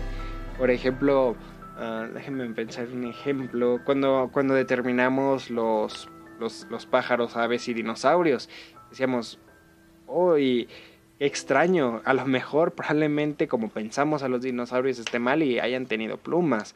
O por ejemplo, este, cuando, cuando vimos que algo que pone huevos también puede ser mamífero, ¿no? Entonces, eh, pensamos en cosas distintas y, y, reformulamos cada vez. Es parte del progreso como ser humano, pero incluso es un poco difícil de entender, sobre todo por por esta limitación lingüística que tenemos. Eh, Y pues realmente está, está gacha la, la limitación lingüística. Además tenemos una, un dilema de juicio y estandarización. O sea, ¿qué determina qué es qué, güey? O sea, yo determino que es negro, pero ¿qué tal si alguien que tenga la pupila más extendida lo ve como gris? ¿O qué tal si, por ejemplo, hay cámaras que lo vean blanco porque irradia tanto infrarrojo es blanco? O a lo mejor yo determine que algo es blanco, pero a lo mejor hay personas que tienen un contraste más, más bajo y lo determinan que es gris. ¿Qué, debería de, ¿Qué deberíamos de hacer? ¿Qué podemos juzgar? ¿Cuál es nuestro dilema para algo tan subjetivo como son los sentidos? Es decir, para mí un segundo, pues sí, este es lo que me da mi reloj, pero también es relativo, porque si voy a, a 100 kilómetros por hora, mi reloj va a sonar un poquito más, más rápido, creo que era. Este, igual cuando voy a la velocidad de la luz, más lento, más bien, porque mi reloj simplemente va a ser un tech, este, prácticamente cada nada. O sea, cada que yo no me dé cuenta de la, existencia de, del mundo exterior. Entonces, ¿a qué le creemos? ¿Qué es lo que nos hará juzgar? Porque ahora nos ponemos a, a pensar y, güey, ¿quién dijo, ¿quién dijo que el rojo es rojo? O sea, ¿a quién se le ocurrió llamar ese, a ese color rojo? Es más, ¿quién se le ocurrió llamar al color, a lo que llamamos los colores color? ¿Quién le, quién le ocurrió llamar este, la pigmentación? ¿A quién se le ocurrió tantas cosas? ¿Quién se, quién se atrevió a juzgar y estandarizarlo? Y pues son cosas que naturalmente están bien, porque se sirven, pero ¿quién tiene ese juicio? Si nos ponemos a, a, a modo criticón, a modo así como eh, que nos peleamos en Twitter y podemos poner, es que quién puso el rojo al rojo, free rojo, porque, güey, pobre rojo, o sea, a lo mejor él sí quiso llamar Pepe y al final se terminó llamando rojo porque pues a un güey dijo, ah, esto me gusta, le pongo rojo, o a varios, y como lo dijimos, el lenguaje lo más probable es que fue colectivo y a lo mejor alguien lo llamaba jojo, a lo mejor alguien que no sabía pronunciar la J dijo ro, ro, ro, a lo mejor alguien que dijo, ah, pues hay que llamarle rojo, ¿no? Y, pues llamaron, empezaron a llamar rojo, rojo, rojo, rojo, red, este, no sé cómo se llaman otros idiomas, el blue, el, azul, ¿no? Y, que tengan distintos colores, pero güey, ¿qué es rojo? O sea, ¿quién, quién se atreve a juzgarlo? Y, y, así empezamos a hacer un montón de cosas, como la tecnología, por ejemplo, una palabra que, oh, tecnología, oh, este, computadora, o sea, computadora viene del cómputo.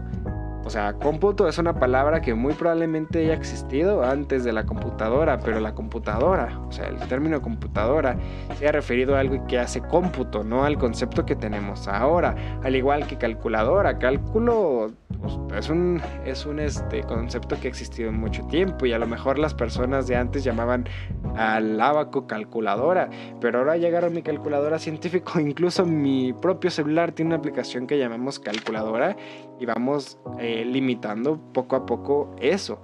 Y mientras más avancemos, por ejemplo, lo mejor calculadora termina siendo cualquier cosa que pueda calcular, hasta tu propio cerebro tiene una calculadora, ¿no? Incluso el procesador, los transistores tienen calculadoras.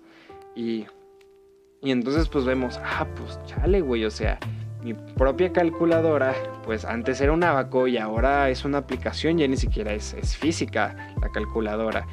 A nosotros nos suena lógico esto, pero si antes a una persona enseñas la calculadora, eh, bueno, antes a una persona que la calculadora pues era la, no existían las aplicaciones de calculadora y era una, un aparatito, ¿no? Que, que podía sumar y restar, pues probablemente le digas, ah, ¿cómo que ahora es una aplicación, no?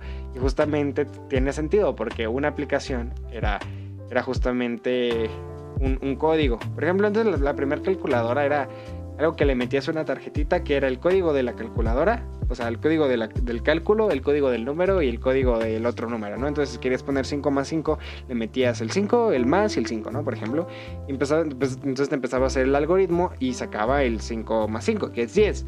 Y si tú le enseñas que ahora ni siquiera es, físico, o sea que tu programa no es un, es un disco, sino que está almacenado en ni siquiera un disco, eh, sino en una memoria eh, volátil, o sea, incluso puedes mantenerla en la RAM sin, tener, sin tenerla almacenada en, en un SSD, por ejemplo, que no es un disco.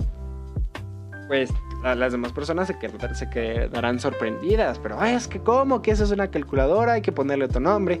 Pero como ha evolucionado poco a poco, probablemente haya, hayamos dicho, pues sabes que esto va a hacer la misma función, es una calculadora, es una calculadora virtual.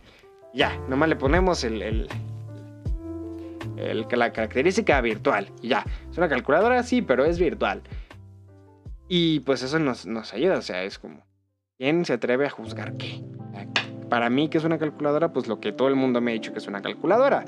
O sea, lo que yo normalicé como calculadora, pero realmente este, cuando cuando no existe la, calculadora o no existe la palabra, pues cuando me dedico a juzgar. Es más, si yo quiero ponerle algo que no existe, algo que me fabrico, como por ejemplo un forky, o sea, si yo le quiero poner plapratum, pues ahora forky en lugar de llamarse tenedorcito se llamaría este plaplactum, ¿no? Y plaplactum se quedaría ahí, ah, pues hola, este soy inútil. Y pues tendríamos ese tipo de situaciones, las cuales en las cuales no podríamos juzgar nada porque ¿quién se atreve a juzgar? O sea, ¿quién podría juzgar? ¿Quién podría decir esto, esto nuevo o esto o esas características son así? Porque yo digo y no hay este matices. Y si yo digo hay rojo y del rojo al rosa, ok, del rojo al rosa, luego está el, el, por ejemplo, el magenta y luego están los demás colores, el, el salmón que es un rojo como como rosa, pero también es, es, como naranja. Luego está también el verde, por ejemplo, el verde perry, que es el que decíamos al principio. El verde perry es un verde que es azul. Pero ¿cuándo hay ese límite? Hay un límite lingüístico, más que físico es un límite lingüístico y de juicio, de que yo esto, para mí esto es verde o esto es verde y esto es azul. Y es, eso es, pero no es porque sea físico, o porque no exista, o porque a lo mejor eh, no podemos percibirlo, sino porque no es eh, porque es el concepto de verde y el concepto de azul, el concepto de rojo y el concepto de, violeta. Entonces, lo que está entre medios es rosa. Bueno, el rojo que es el, rojo que es este más más clarito. Luego está el rojo que es eh, más tirado a amarillo, ¿no?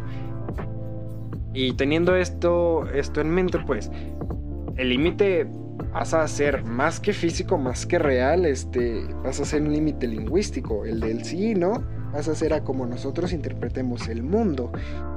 Y si decidimos qué es, definimos qué es rojo y no dejamos al rojo llamarse Black Tom, que el rojo sea un, un o que el rojo se llame rojo, pero el, el rojo que es un poco más verde o más amarillo pase a ser Black Black Tam, y luego el del Black Tam en naranja, y luego del naranja el Yok Yok Yok Chick, y luego el amarillo, y luego el, el Bla Bla Bla, y luego el verde, y luego el Top Top Top, y luego, pues así. O sea, no podemos, porque uno es ineficiente, o sea, para, nuestros, para nuestro pequeño cerebro humano es ineficiente, o sea, no, le conviene nada, no podemos ver tampoco tantos colores y tampoco nos sirve.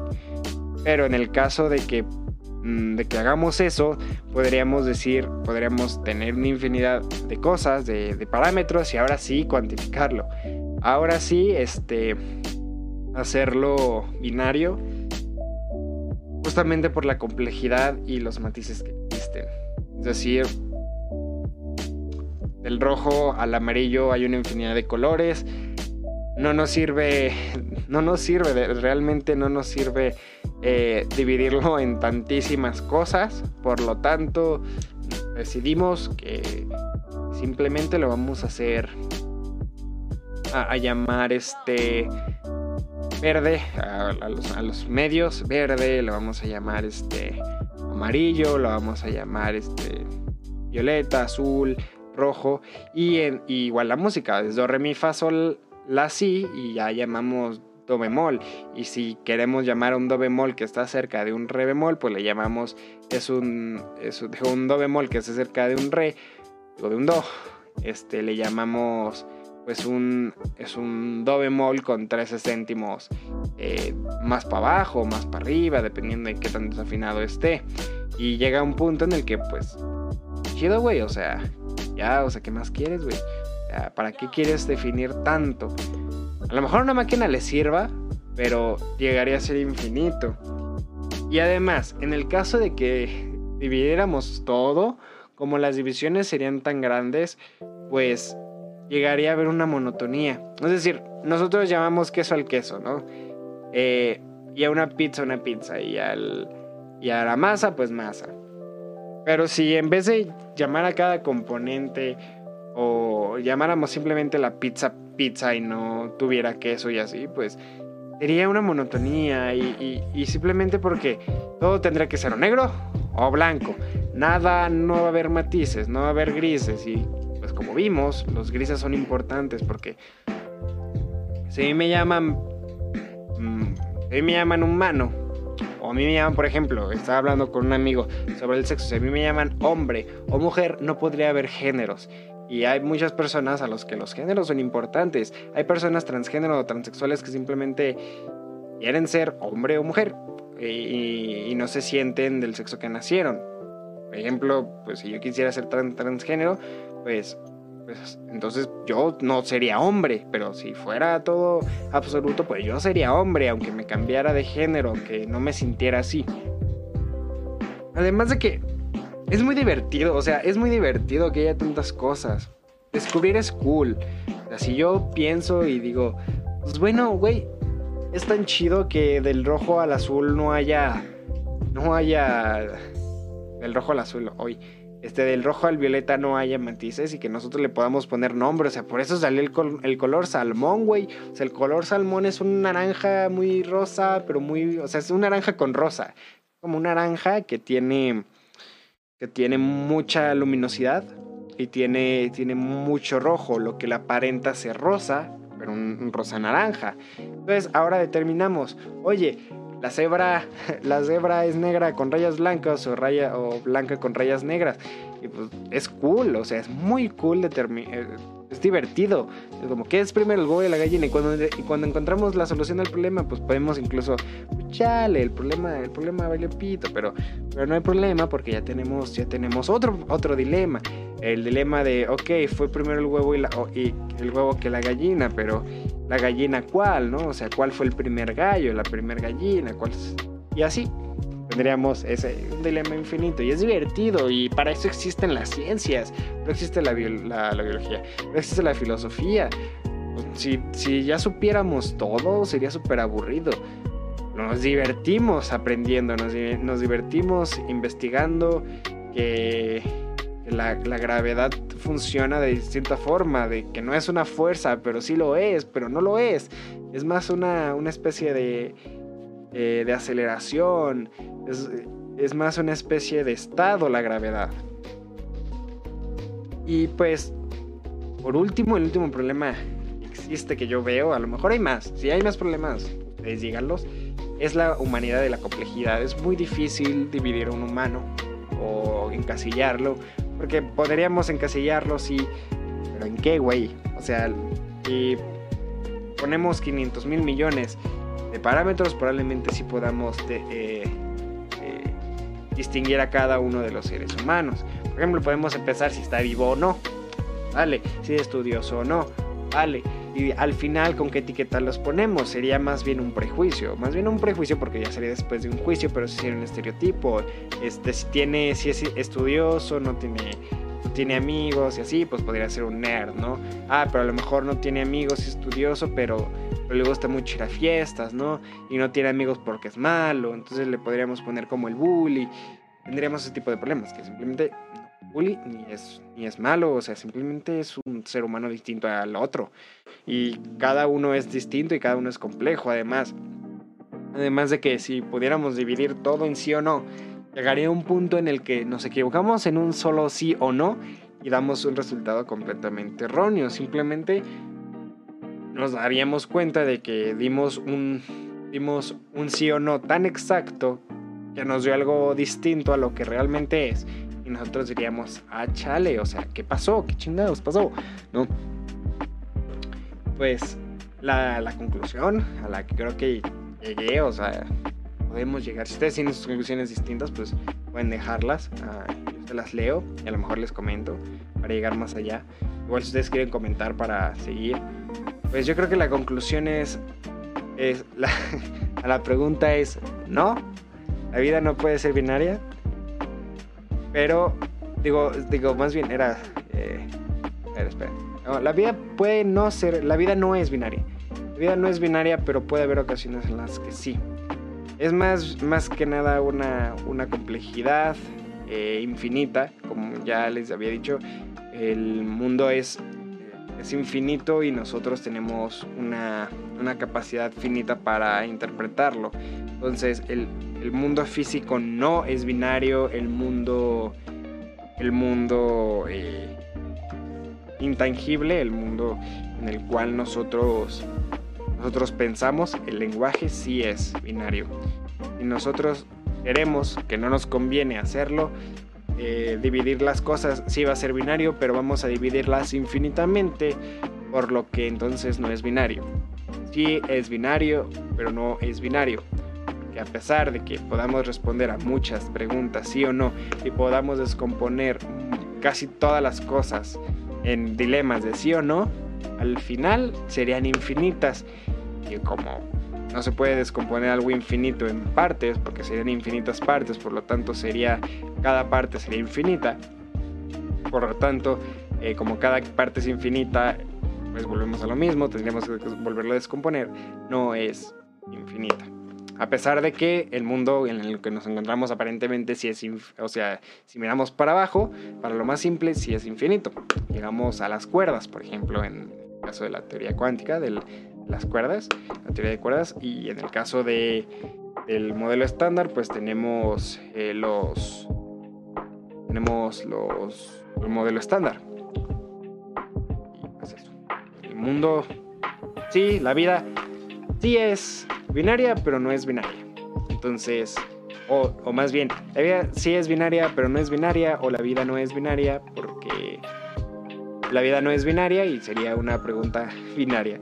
No sé, me parece curioso porque parece una paradoja. Me aparenta a mí una paradoja en el caso de que responder la pregunta de que si la vida es binaria o no con un sí o no es, es binaria y responder eh, a la pregunta eh, de una forma sí o no, entonces quería decir que la vida no es binaria. Entonces la respuesta tendría que ser sí, pero si decimos que sí, hay muchas cosas que nos, que nos saltan. Entonces la vida es binaria en ocasiones, pero o podría ser en total, pero infinito, por lo tanto no es binaria. Y al no ser binaria, esta, esta pregunta pues no se puede responder de forma binaria.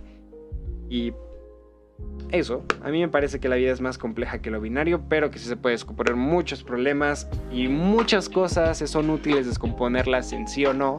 Por ejemplo, cuando determinamos un ganador o un perdedor. Pero hay otras cosas que es muy peligroso eh, definir sí o no. Como por ejemplo, sobre todo en los, temas morales y políticos. Como el es moral eh, abortar, es, un, es un dilema moral. Sí y no. Así de simple.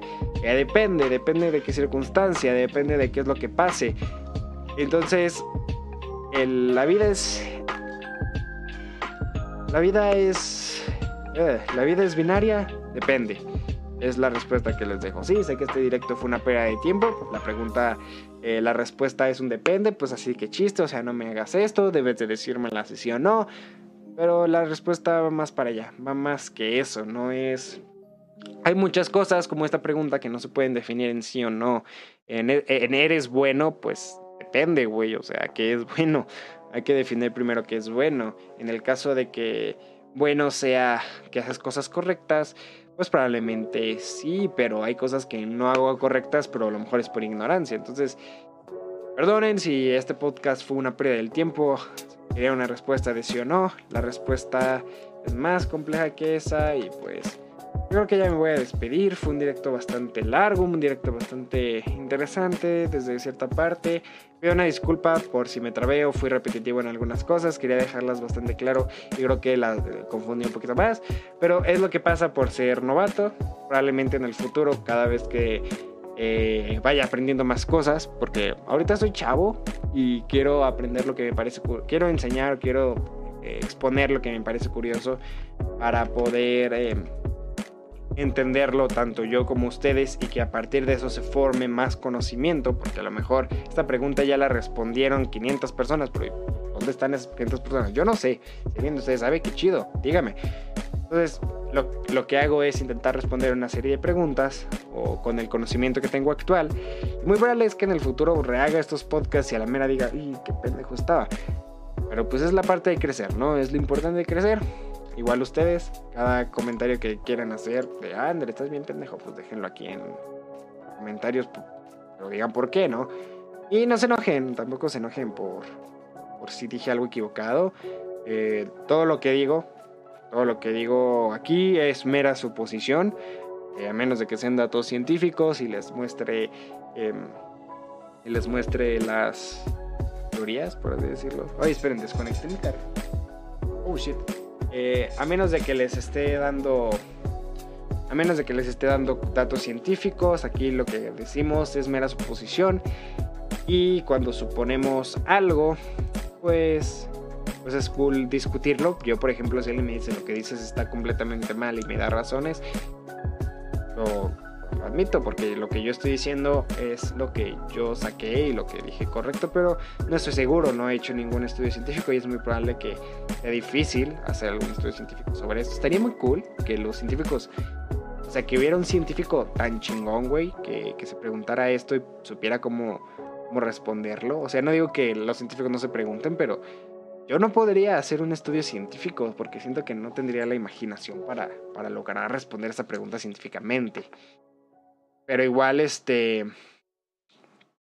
Podríamos. Podríamos, no sé. Eh, intentar responder esto a través de la lógica, sobre el conocimiento. Y sobre todo, muy importante, eh, ¿por qué digo lógica? Hablo muy mexicano, perdónenme. Y creo que sobre todo podríamos. Ah, ya sé por qué dicen esto, güey. Ya, ya. Eh, lo importante aquí es que si tienen algo que decir, déjenlo. Se enojen, no me enojo. No, me insulten a mi mamá, güey, porque yo sí la quiero mucho. Si ustedes no la quieren, pues F, güey. Yo además sí la quiero. Y si me insultan a mi mamá ficticia, pues tampoco, güey. ¿Por qué? Porque hay que insultarnos. Chinguen a su madre todos los que insultan a mi mamá. Aunque sea la ficticia, chinguen a su madre. Y. Y pues nada, eh, un placer haber estado con ustedes. Eh, este podcast fue rápido, fue rápido, eh, fue algo que no tengo... Ayer, escribí varias cosas y tampoco tengo... No, no, no, me leí ningún libro, tampoco hice nada para sacar eso. O sea, todo el conocimiento y la pregunta y la duda que tengo desde hace años y poco a poco he ido respondiendo por mi cuenta. Pero bueno, si tienen algo más que agregar, pues en comentarios yo me despido. Eh, nos vemos en un mes, dos meses. Les prometo que no tardo más en sacar ese video que tengo ahí. Es que es muy largo. Largo. Es largo y yo muy lento y. Uy, pero no. Esperemos que todo salga bien y que para el próximo, el próximo podcast, si es que no saco otro podcast como este que es intermedio, pueda, pueda sacar un. Voy a traer una invitada especial si la puedo, si la puedo traer, güey, si acepta venir y no está ocupada, va a ser un hermoso podcast, güey. Que voy a tener la presencia de alguien muy hermoso. De mí, ah, no sé qué, de ella también. Es, es una persona muy, muy capacitada para lo que vamos a decir. También está chiquilla, pero, pero wow. Si la traigo, me sentiré orgulloso. Porque tendré a esa persona en mi directo. Y pues nada,